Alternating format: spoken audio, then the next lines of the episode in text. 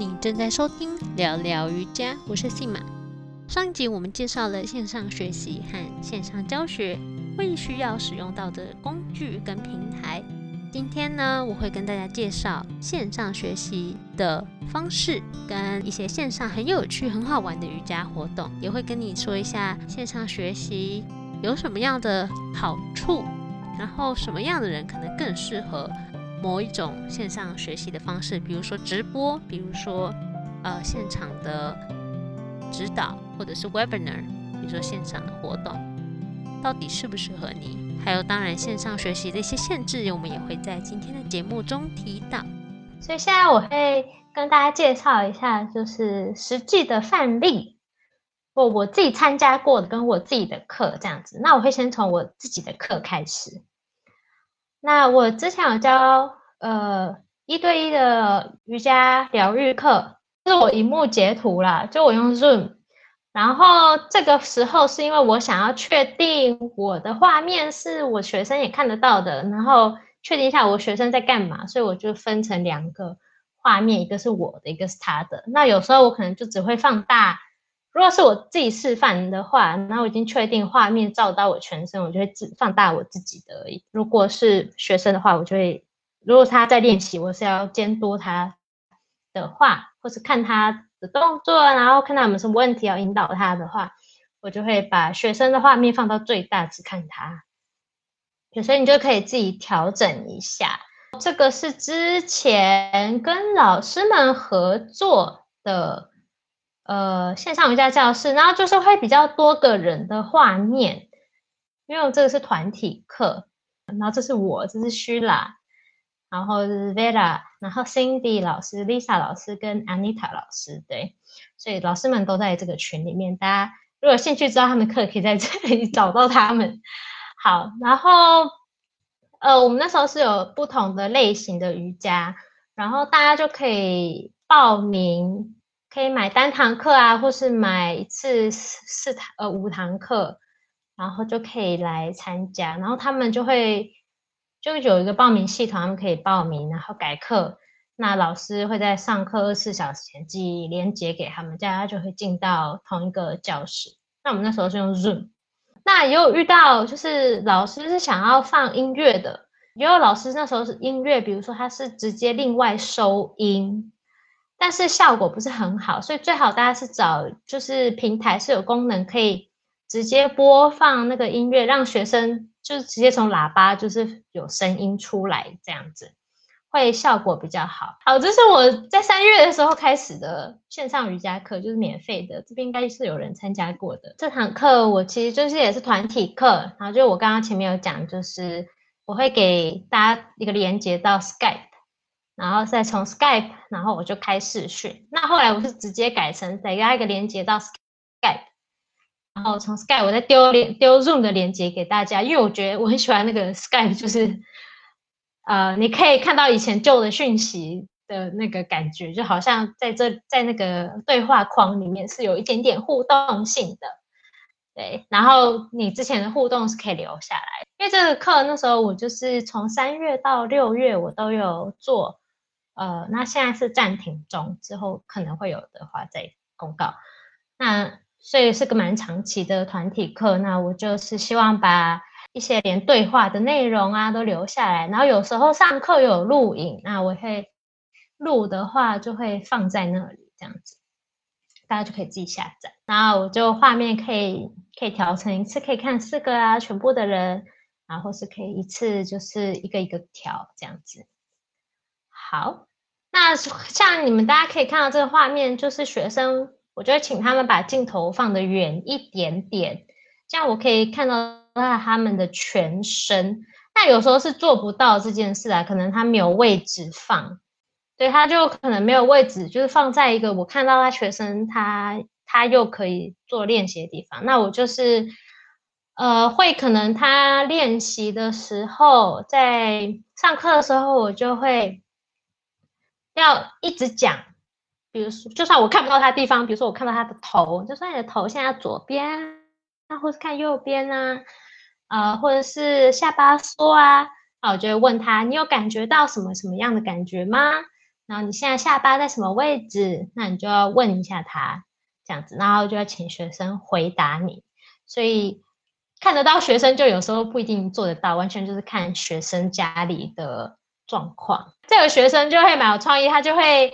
自己把镜头换位置。其实我也没有教他换位置，他就会比如说今天这样做一做这个，然后他就说嗯要坐下来了，因为他也没有太多的空间，就是可以站着坐着都让我看到。所以他坐下来，然后可能镜头就看不到他，他就会自己把镜头就移到一个看的我看得到他的位置。就是你也可以可以跟你的学生这样说，那完全就是要看你的上课的规划是什么。也许你如果是交流瑜伽，可能就学生会很忙，没有时间去移镜头。那我的课就比较像是一个一个轮流。那如果要换下一个动作。呃，或下换下一个练习，中间会有缓冲时间，就可以让学生可以调一下镜头的位置。呃，这是我跟 Max 老师，我上次在我的聊聊一下 Podcast 专访，他这周刚播完，分两集。然后我刚刚在线上上课，就我是学生这样子，我们上 Google Meet，然后就会有个问题，就是没有办法同时把两个画面放很大，也许有这个功能，但我找不到啦。所以我就让他在右上角，眼睛视力够好，看我在右上角这样子。然后像这样的课，因为它是眼睛瑜伽，就比较还好。就除了前面的活身体活动，后面就比较针对脸部嘛。呃，要看到学生的需要也比较少，错。所以完全就是看你怎么规划你的线上的课。然后如果你是学生的话，你就也可以自己多注意一下你家里。上课前你可以找一下你家里哪个地方适合摆镜头啊，可能最适合看到你，最容易看到你全身，然后你也看到老师。那也有人是一次就是拿两个设备，就一个是拿来看老师的，就有一个学生他还蛮有创意，他就是一个是拿来看老师的画面，就看我的画面，然后另外一个他放在就是他电子斜前方一个地方，就可以让我看到他的全身。所以就是这样，我们两个都可以看得很方便。所以如果你有两个镜头，比如说一个手机，一个是电脑，或者一个平板，一个电脑什么的，就会蛮好用的。所以大家可以推荐，大家可以试试看。好，这是我在线上学瑜伽课，我现在有在上一个，就是这个作者叫 Leslie Camino。好，大家知道他谁？这本书还蛮有名，就瑜伽解剖学的作者之一。可能他的课是预录的，我觉得蛮好的是，它是一个平台，我可以登入，登入到一个平台，然后它的方式是会这个平台就会有主题啊，lesson，有 index，有 Q Q and A，然后会有影片，然后除了影片之外，它会有问题啊，然后 resource，比如说上课的一些些内容可以下载，那这是他上课的形式。那我觉得互动性来说，其实还是比较低，因为既有老师现场真的指导的话，就是可以及时，你有马上有问题可以马上问嘛。有时候你可能问题问完就忘了。那这个课的话，我是要留言呢去问。好，这是我瑜伽疗愈课。我那时候上课的时候不是全程的线上，就是有一半线上，一半不是这样子，因为有个。那个印度的，就是就 Doctor Ritesh Patel，就是就是 Lead Teacher，他是在印度，就还，然后另外一个印度老师在罗马尼亚，因为是在罗马尼亚上的，主要就是因为那个印度老师有一些问题好像过不来，他们本来也没有要 就是 online，他们本来也是不是要 online，然后现有有个问题还过不来，但是课还是要进行，那就就变成他的部分都是线上进行，但我觉得没有什么不好。就其实也是蛮好的，就克服了这个问题。好，所以老师就会在画面示范一下啊，然后，然后他教我们做动作啊，然后他就会示范，然后叫我们做动作呢，他就盯着我们看，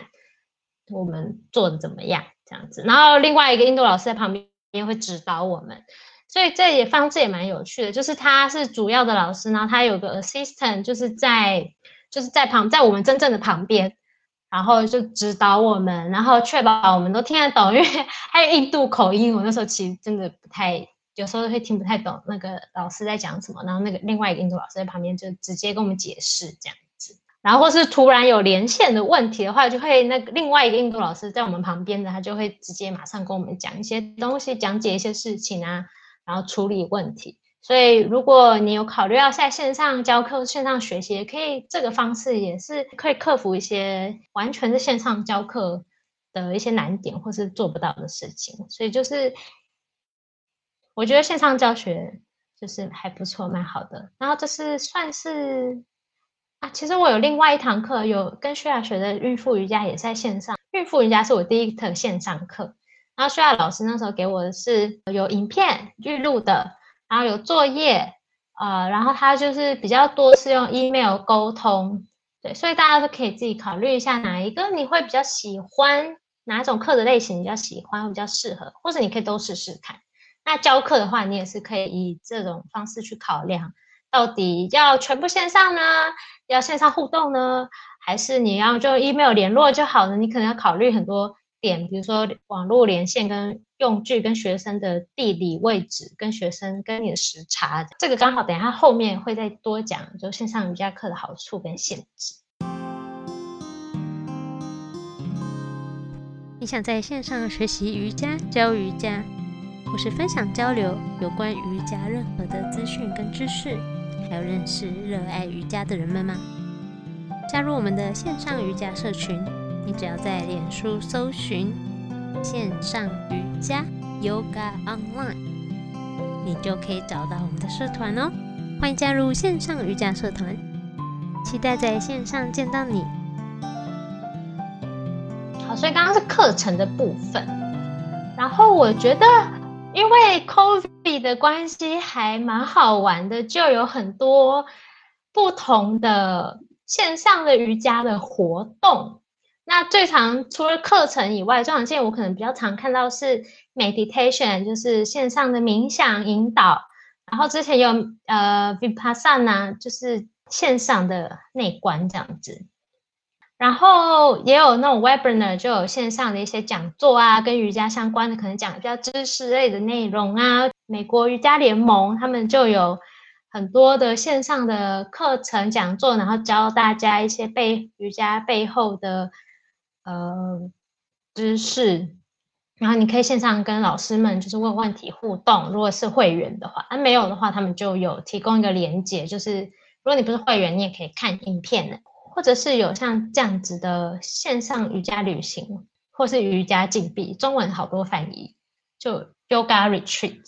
然后 virtual retreat，我看到蛮多 virtual retreat，就会它是一个比较长期，可能有到什么。三五天一周，然后像这个 meditation retreat，它我看它是二十一天这样，然后他们就会安排每一天都会有好几个时段不同的内容，几乎是每一天都有。那你报名这个 retreat，你就可以参加所有的内容。那影片通常就是你会有，如果你没办法参加所有内容，你可能会有 access 可以看影片这样子。那如果你可以参加的话，你就可以现场去参加跟他们互动，所以我觉得蛮好玩的。好，那到下一个主题就是线上学习的好处。一是先看你是什么类型的课程跟线上的瑜伽活动。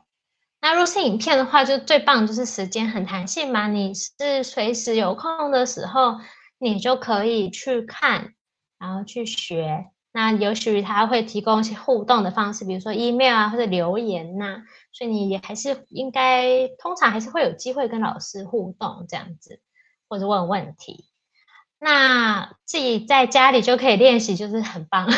这我最喜欢的，因为我是远距工作，然后我就很爱，我是很爱在家里工作的人，我会有自己一个小空间这样子，然后就省去去教室的时间呐，就跟远距工作一样，就。我就省了去办公室的时间，就真的一天可以省下好几个 小时，所以就是线上学习就很多这样的，呃，这几个部分就真的很棒很好。也有学生之前是我们在线上课，有个学生他是刚生完小孩，然后他实在很难，就是调到一个。确切的时间可以出去上瑜伽课啊什么的，所以其实在线他就会比较好，他就可以在家里。所以如果你可能不太方便出门的话，我觉得线上学习有这样的好处。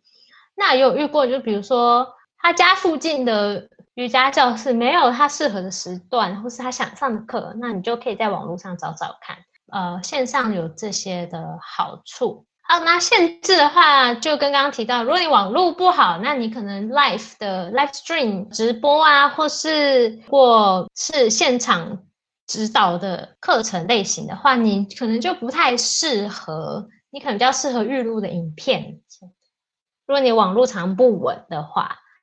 那设备，如果你家里就完全没有任何相关的设备的话，可能就会很困难。如果你只有手机，应该现在很少人只有手机啦，但是有可能你只有手机的话，那你可能荧幕就会比较小一点。那体验感就是你见不到本人，所以你就少了一个实体互动的那种啊，好棒，可以没事闲聊的感觉。有时候像我自己线上课，我就会提前或者延后结束，然后那个时间就只拿来闲聊而已，就是可以跟学生多一点点互动啊，这样才不会好像我们就是啊上课见面，下课就拜拜。那你实体的课，你就会如果是长时间的课，你可能就有比较时间。可以跟老师就是闲聊，讲一些 coffee talk，或是啊，今天发生什么事啊，就是跟瑜伽课没有关系的内容也可以。对，所以线上课也是可以想办法增加这个部分的体验感。所以我觉得，如果你是老师的话，你就是在设计课程也要去思考说，知识跟课程内容要怎么样多跟学生互动体验，让他们觉得啊有被关心的感觉。对，然后如果你是在你是想学习。想参加线上课程，你也可以就是询问这个部分，就是除了课程本身以外，哎，那你要你可以问那个老师或者单位，他是着急要怎么样跟你互动啊？是 email chat 还是他们会不会有一个就是专门让大家问问题的时间呢？所以你可以去看一下他们的内容，如果他们没有写出来，你也可以去询问，就是开课的老师或者单位，就是有没有提供这样的内容这样子。如果你追求的是这个体验感。好，然后甚至，另外就是刚刚有提到我的学生有遇到的几个问题，就是他们的空间太小，就没有地方坐。之前我有一个实体课的日本学生，然后他后来就是回日本了。那我就说我现在有线上课，你要来吗？他说可是没办法，他现在在隔离饭店，然后那隔离饭店就太小，他连铺一张垫子的地方都没有，就是小到小到一个不行，他就完全几乎没有办法加入。呃，因为你还是要有一点基本的空间嘛，至少你身体长度这样三百六十度的空间可能会比较好，因为你可能会上下左右动，就可能不太适合。但如果你办的活动是冥想，你可能就不需要那么多的空间，所以也许就大小就不是很重要。家中的环境如果太吵，比如说你会有呃小朋友啊一直跑来吵你，然后或者是。呃，有动物，你有狗或猫会一直跑来，一是看你会不可以接受他们会跑来打扰你。如果你真的没办法接受，觉得会很干扰，有些人就不会觉得干扰嘛，他小孩坐坐在旁边一直听之类的。那有些时候他们就会很吵，或者是会叫啊，狗或猫会叫啊，小孩可能会就是说话啊，或是尖叫啊，或是 whatever，就各种情况都可能。这个时候你可能就要。跟你家里的人沟通一下，或是如果是动物的话，可能就放到别的环空间这样子。啊，刚忘了提到一个好处，就是家里就只要准备一个角落，看起来很干净就好了，其他地方可以很乱没有关系。啊，这是我自己，因为我有时候就可能另外一边有一点乱，然后。然后我先把，就大家来上课之前来不及整理，然后就先把就是我会荧幕画面照得到的地方先整理干净而已。对，大学生也是可以有这偷偷用这招，就不会让大家看到你全家的样子，就是这个好处。其实刚前面已经讲了很多，要怎么选择你自己的线上瑜伽或是线上瑜伽的活动。那我就是每一次都有一直提到，呃，你要想要直播还是现场指导还是影片，你有没有一些网络或设备的限制？然后你想要有多少的互动，或者你就只是想要自己在默默的学习，就是你要先去思考你需要什么内容，跟你的环境跟你的设备有什么。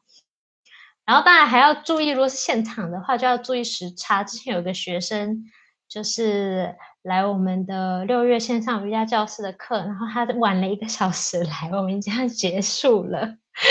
所以时差要注意，所以身为老师要跟学生沟通好时差。那有很多网络上蛮蛮多那个时差转换的工具，你可以提供给你的学生，让他们自己去注意这个时差，因为有可能如果你团体课，你可能学生在不同的时区这样子。当然就是找你喜欢的老师跟主题喽。如果你有很喜欢的老师和线上课，就是 Why not？跟你想要什么样的主题？今天是想要呃冥想的呢，还是你想要就是听听 Webinar，就是让大家讲解的就好了呢？还是你想要就是练习瑜伽一般的，像在 Studio 那种课程？所以就是一切都是看你喜欢什么。因为我本来在请大家选主题的时候，有人我有问就是。有没有会对线上课的费用相关的内容有兴趣？但但只有一个人，所以我就移到呃问题区。然后他说线上课，他有选择线上课的费用会比较便宜吗？嗯，不一定，完全就是看老师跟单位。然后其实老师如果是尤其是 live stream 的课，就可能就不一定会比较便宜，因为老。老师付出的时间其实是一样的嘛，然后你也是会有现场的体验感，那只是方式会不同，那所以这个就不一定会比较便宜。那另外，如果是影片的话，通常好像会比较便宜一点，看影片而已的话，我想最后跟大家说，呃，线上课呢的学习就是跟教学，就希望你可以就找到现在你就有的资源，然后去充分利用它。没有什么好害怕，就没有觉得可能只是没有试过线上课的话，就很勇敢的开始。等你试过之后，你就会知道你喜欢不喜欢，或是到底你的需求是什么，然后你可能还需要什么样的设备，你可能都会在你试过之后才会知道。因为我三月开始的时候，我也不知道 这个状况，所以我三月到现在就是尝各做了各种尝试，才比较有一点自己的线上教学的心得。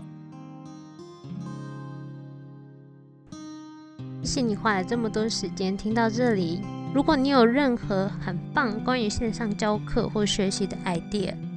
欢迎留言跟我说，或是写信给我，在我的粉砖私讯也可以。那现在请你小小帮你个忙，如果你真的很喜欢很喜欢我们的节目的话，帮我在 Apple Podcast 打新评分。如果你真的超级喜欢，很想用金钱支持的话。你也可以在 First Story 捐款支持我，你的支持就是我最大的动力，继续创作下去。真的很感谢你听到这里，再次谢谢你。我们下周见。